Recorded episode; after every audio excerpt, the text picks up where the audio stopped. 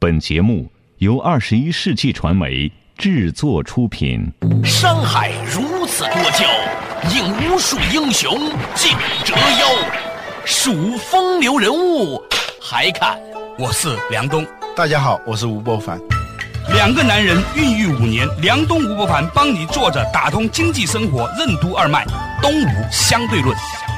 好戏马上开场。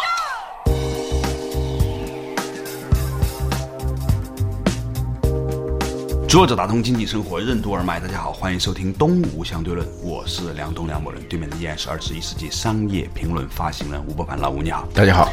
因为我们在做这个中医药行业的原因哈，有些时候呢也会接触到一些行家里手。嗯，有一天呢，有一个朋友啊跟我绘声绘色的讲，他说：“你知道现在中国的这个虫草业有多么可怕吗？”我说：“怎么了？”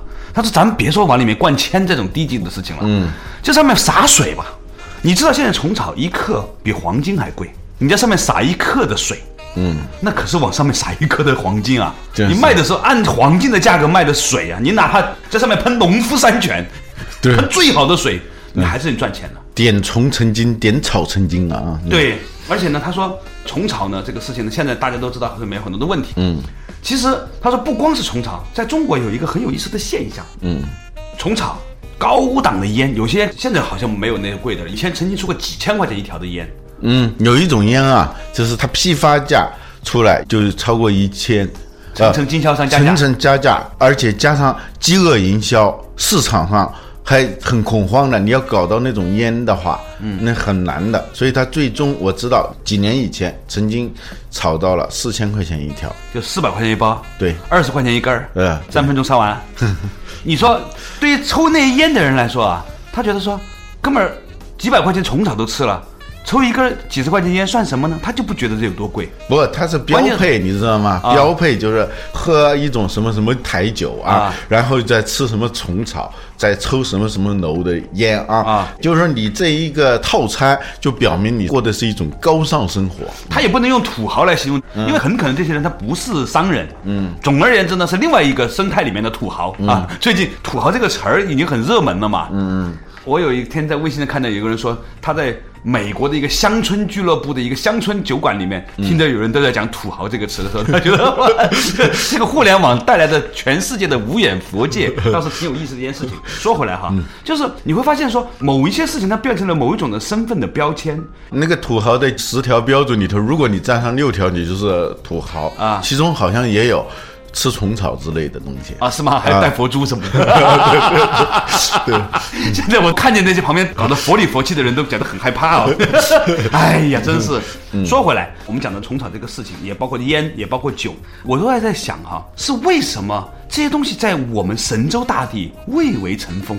这事情在其他地方为什么没有？比如说酒这件事情，比如法国，有一个朋友带我去他的超市，当地的几欧。五六欧、七八欧的，据说已经是很好很好的酒了。当然了，十年前啊，我在德国的时候，我一个朋友也是兄弟在德国的时候，就我一个朋友，他也到德国了去看我，看见我喝的是五美元的那种葡萄酒啊，也就四五十块钱吧。嗯，他说你太奢侈了，你喝这么，我说你喝多少？我从来都是喝一点五到两欧的。我说那跟那国内其实啤酒也差不多啊，跟喝矿泉水一样。对，其实是很便宜的，差。关键那酒也不差，是吧？对啊，你要到七八欧的那是很不错的酒，你知道吗？哦，是吗？嗯，对我来说都一样，喝不出来。那我就在观察一个现象啊，为什么他们当地的这个酒，而且是非常品质好的酒，卖这么便宜？嗯，同样水准的酒在中国就卖的很贵，当然有税。那是另外一个问题。但是同样水准的白酒，为什么中国就那么贵？它这个跟那烟一样，就出现这种土豪级的那种烟啊和土豪级的酒，土豪级的酒酒啊，它是九八年是一个最低谷，然后从九八年到现在十五年的时间。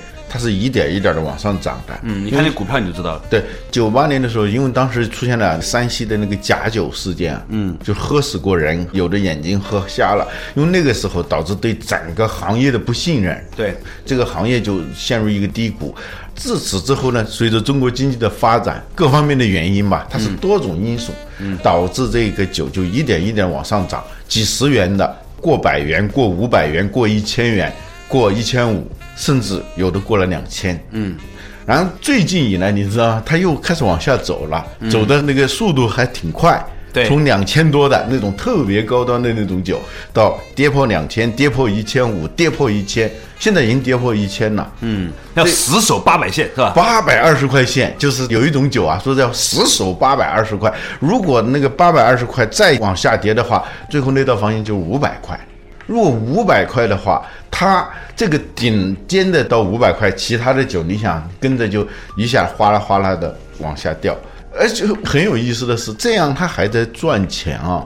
这这个酒，嗯，就是说它这就是恶性盈利嘛。你看，还有烟这这个炒到四千块那种，它的市场一般的价格两千多、一千多，而现在统一规定，所有这种烟不能超过一千块钱。嗯，有好几种烟，现在最贵的也不能超过一千块钱。嗯，但是呢，这个东西一千块钱其实也是很赚钱的。就出现了一种，就是说它的这个价格跟它的价值的这种分离啊，在前些年啊，嗯，已经到了一种极端的状态，嗯而现在呢，它开始往下滑了。当然有各种原因了，抑制三公消费。嗯，对，刚才我们说的，不管是烟还是酒还是虫草这一类东西，都是一个大的打击。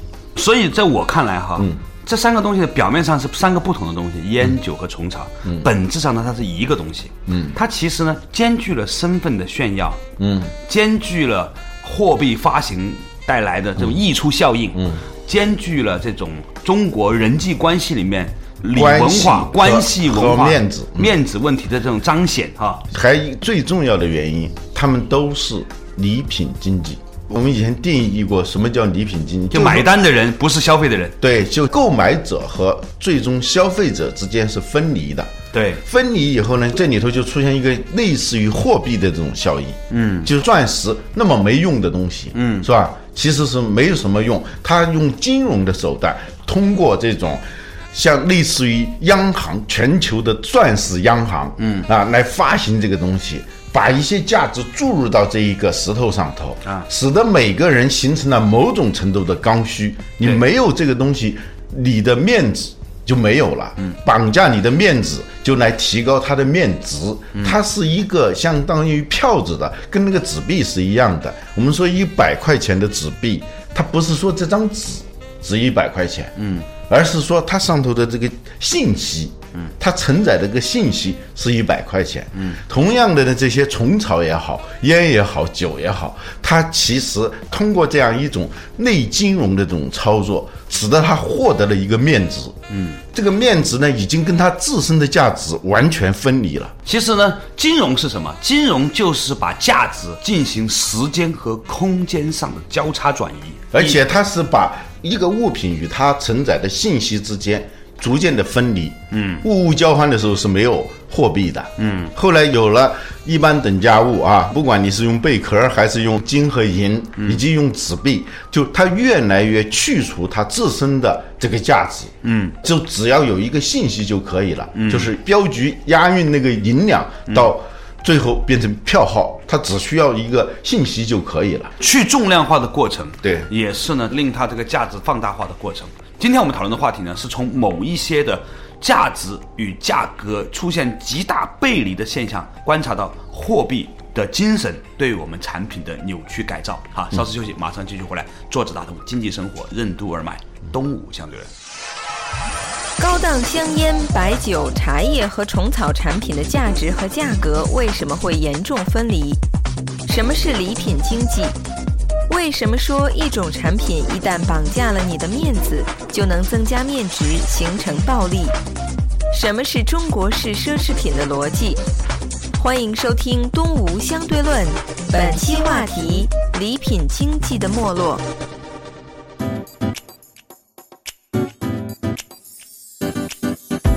坐着打通经济生活，任督而脉。大家好，欢迎收听《东吴相对论》，我是梁东，对面的依然是二十一世纪商业评论发行人吴伯凡。老吴你好，大家好啊。我们今天讲到一个话题是虫草、高档的烟和高档的酒，在过去的十年里面呢，我们看到了一种现象，就是它的价格和它本身的价值之间呢，出现了巨大的反差和扭曲。这在某种程度上是一个金融现象，背后当然有文化的、有政治的、有经济的很多很多的因素导致这个情形。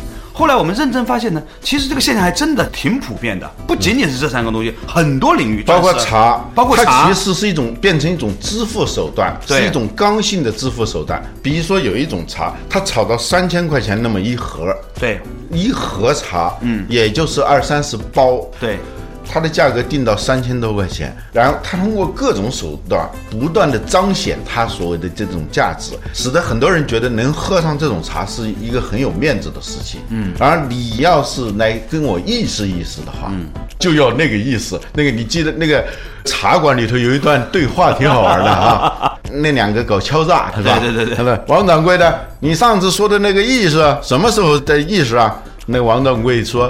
您说的那点意思得多少意思啊？那敲诈的说：“哎，王掌柜，您是明白人，你还能把那点意思搞得没意思吗？” 这 把它变成托福中文，这个这这道题要考老外，他一定全崩掉了。了。就跟一个女青年在地铁里面跟她男朋友说：“你等着我啊，如果你没等着我的，你等着。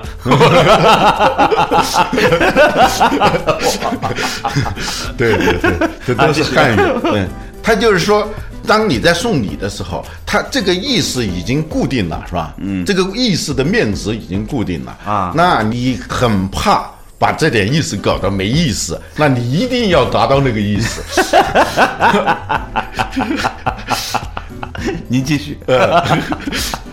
所以流行说送烟就是那个牌子，喝酒就是那个牌子。当你费了好大的劲，请一帮人来，结果你不上那个酒啊你全完了。就是画龙点睛，你知道什么叫画龙点睛啊？对这个时候是最明显的。我有一个朋友给我讲个一个事儿啊他最近在做菜啊学茶道啊做菜的水平大幅度提高，茶艺茶道也学得很好。这呢，他就请了几个朋友到他家里来，以家宴来招待啊，这是最高级别的。结果呢，有个好事者呢，他就带了一种酒，八二年的啊，比好多人的年纪都大的那八零前，八零后早期啊，带过来，这下完了，就所有的人最后都在说那个酒，嗯，而且吃完饭以后，所有人都不记得他做了什么菜，嗯，喝的茶怎么样，都是在说那个酒，而且过后提起这次饭的时候，就是那一次喝那个八二年什么什么的那个，嗯，那一次。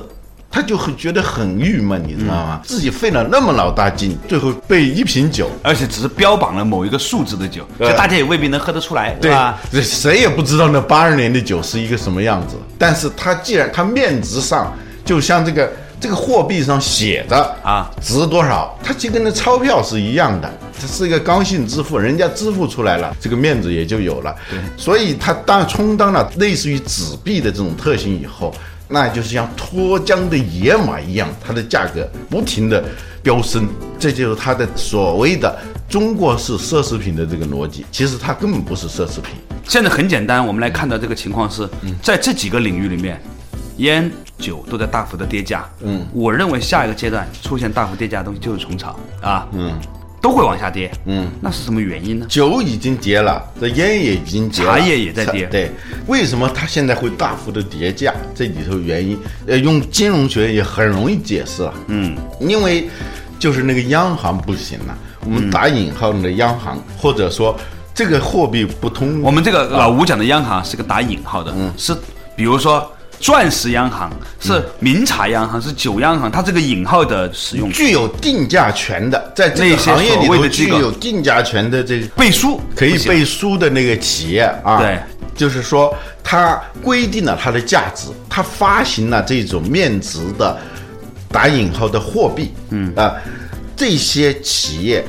它整个一套信用体系、价值体系，嗯，开始崩溃的时候，或者说它失效的时候，它发行的货币肯定会大幅度跌价。嗯嗯，比如说现在有多种原因它掉价的，一个可能是别人会突然觉得它需要支付的地方变少了，这是一个。需求变少了，其实。呃，其实是需求那种所谓的在面子支付的时候，嗯，说白了，就是现在公款消费也变低了，嗯，而且呢，中央的这个反腐倡廉的这这段时间真是打老虎动真格，所以呢，很多的官员都不敢出去吃了。我关键是他吃也是他不会再怪罪你。我今天不给你什么酒喝啊，不是因为我对你的心不诚，嗯，而是因为你也不敢喝你。也不敢喝。这下子其实这就变成对于这个买酒的人和喝酒的人都是个松绑，其实对对对，一下子整个这个货币体系就开始出现问题了。嗯，可以想象哈，在过去的三五年里面呢，其实过去十年吧，总体来说有大量的泡沫资本是涌入了这几个领域里面去的。你知道好多公司啊啊做 IT 做互联网的，就根本是跟那个白酒八竿子打不着的那些企业啊纷纷的都去做酒。嗯，太多了，你数都数不过来。你会发现这几个行业呢，它有一些所谓的指标。嗯，通常这些行业都会在电视里面出现大规模的广告。现在电视广告不便宜，是吧？嗯，烟呢是不让播，但是你还是可以在某些境外台里面可以看到这些烟的擦边球广告。嗯，就是那种很隐晦的啊。很隐晦的，这不知道干嘛的？文化传播公司，各种文化传播公司。谁都知道他想掩盖的是什么啊。但是他还要掩盖啊。就那种广告，是吧？呃，这也挺有意思的一件事情。就烟的广告，有些啊，就肯定是你电视上是见不到的，对，但有些境外台还是能见到。酒呢，那是公开的，酒成为某些电视台一个非常重要的收入品类。啊，还包括这个各种虫草哈，嗯，所以呢，我常常在想说，它其实真的是个联动效应，牵一发而动全局。这些行业在大幅缩水的时候，会不会也影响到传统媒体？因为这些行业以前在互联网媒体上投放的少的，嗯，传统的尤其是高端杂志和电视媒体的这个广告收入呢，这当然是另外一支话题了。稍事休息，马上继续回来，坐着打通经济生活，任督二脉，东吴相对论。一个行业在电视媒体上打广告的频率，为什么可以说明这个行业的泡沫指数？什么是榨菜指数？名画为什么也是一种货币？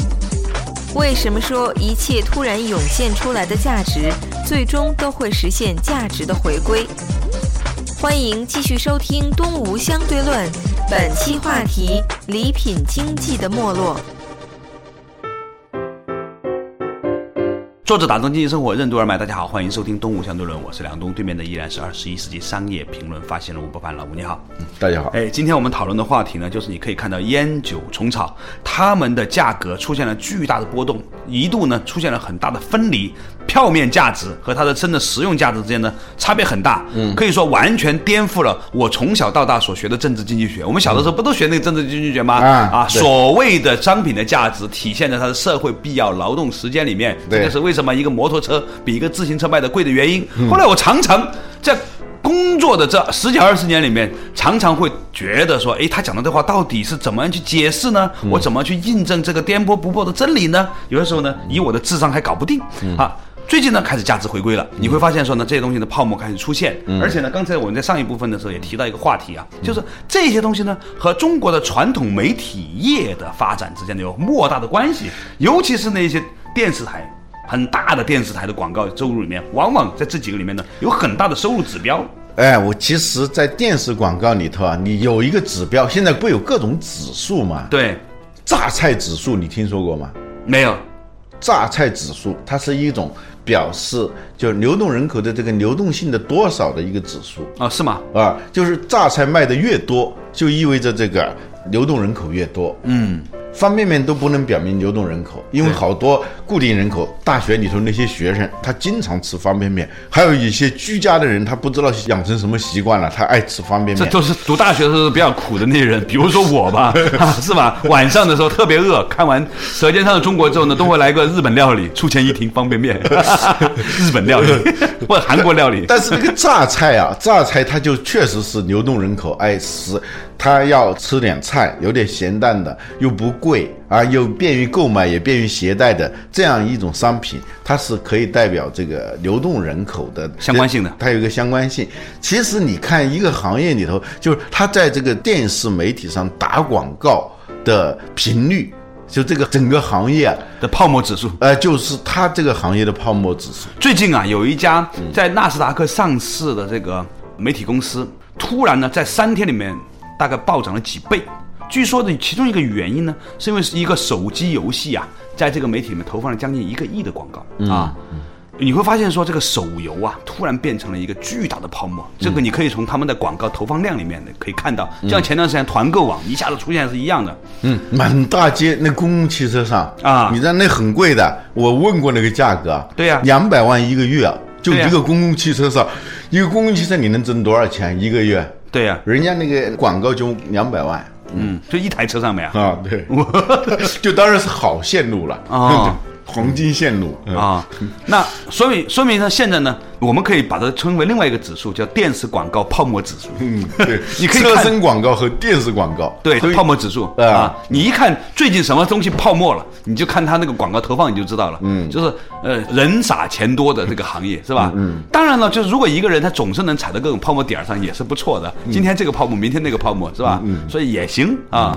现在到了一个，不管是白酒业还是烟草还是虫草，都到了一个一个阶段，叫正规的说法叫调整期，嗯，就其实就是衰退期了，嗯，而且这个衰退期可以预见的不会太短的，嗯，你知道这种对三公消费的这种抑制不会太短的，对。第二呢，就是说什么叫没有价值的东西呢？就是有一段时间你会特别热衷于它，嗯，当你突然停下来的时候呢，一想其实也没什么意思，很多事情这就是真就没有价值了，它不能停，你知道吗？就有些事情啊，沉溺其中，突然一下子一停就完了，嗯，它就再很难起来。有些当年的郁呃金香热潮是吧？啊对欧洲也出现过的是吧？对呀、你都你都不能想象那个一颗郁金香能卖到多少钱比，当时的买一栋楼啊。对，嗯嗯，我认为哈，下一个中国可能出现的泡沫呢，其实前段时间有，但是很可能还会继续热的，嗯，就是各种的这个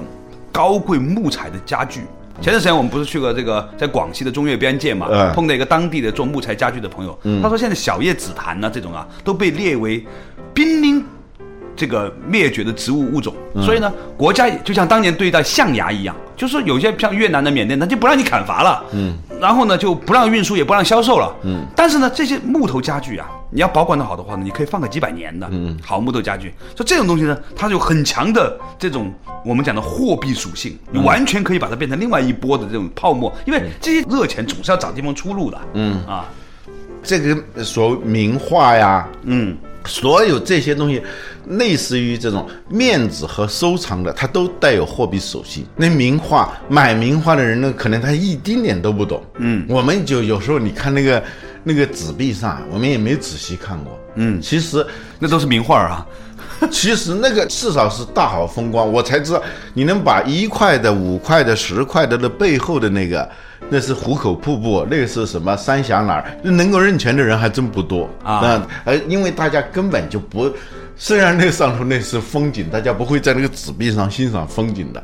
好多那种买梵高画几千万美金、上亿美金买那画，他不管它是什么，因为它是货币，只要是大家都认它它就是一张面值一亿美元的货币，对 一张钱，对哇。对，嗯，这个像什么紫檀，它这跟那个又不太一样，就是说它这个就货币属性啊，你像别人那个紫檀，什么黄花梨，嗯，就这一种木材做的那种家具，它保值，它的的确确它是一个。它还有使用功能，它有使用功能，就它其实有些最早的货币，它的本身的功能就是很强的，比如说金子，嗯，银子，嗯，金子和银子，我过去以为金子就是因为大家都认为它好，都把它当货币，所以它就贵，其实不是这样的。金子它本身的属性也很，它是有实用价值金属性属性还是很稳定的，第一它那那些。玩那个就高档的那个发烧音响的那个线，嗯，就最好的线都是金线，嗯，就是用金子做的那个线，嗯，那当然它是有实用价值的，银是吧？但是它后来就是完全抽离了，就是它不跟像美元都不跟黄金挂钩了，你像，对，嗯，这两天美元暴跌的时候，金银又突然暴涨了，好可怕呀！嗯，我一直以为啊，黄金泡沫已经出现了，没有想到呢，美元比它更泡沫。最近那个说美元贬值成这个样子，我都不知道将来会是一个什么样的情况。所以呢，我们今天讨论的话题呢，就是其实我们以前也有类似的设计，不过今天把它更宽泛的去思考了。这个社会已经进入了一个泛货币化的时代，或者这个趋势，就是许许多多的东西都在扮演着类货币的角色。在某一个短期之内呢，你会突然看见某一些泡沫涌入了某一个领域、某一个类别的产品里面，于是呢，它的货币属性开始增强。不过，根据我们人类的这个知识的判断，一切突然涌现出来的货币，最终将会归于平淡；一切突然出现的价值，也会出现价值的回归。因此呢，如果你觉得说今天这个钱赚的很容易啊，因为它是很热炒，你投身进去的话呢，你必须要知道。君子务速成啊！所有快来的东西，速生的东西必然速死啊！好了，感谢大家收听今天的《动物相对论》，我们下一期同一时间再见。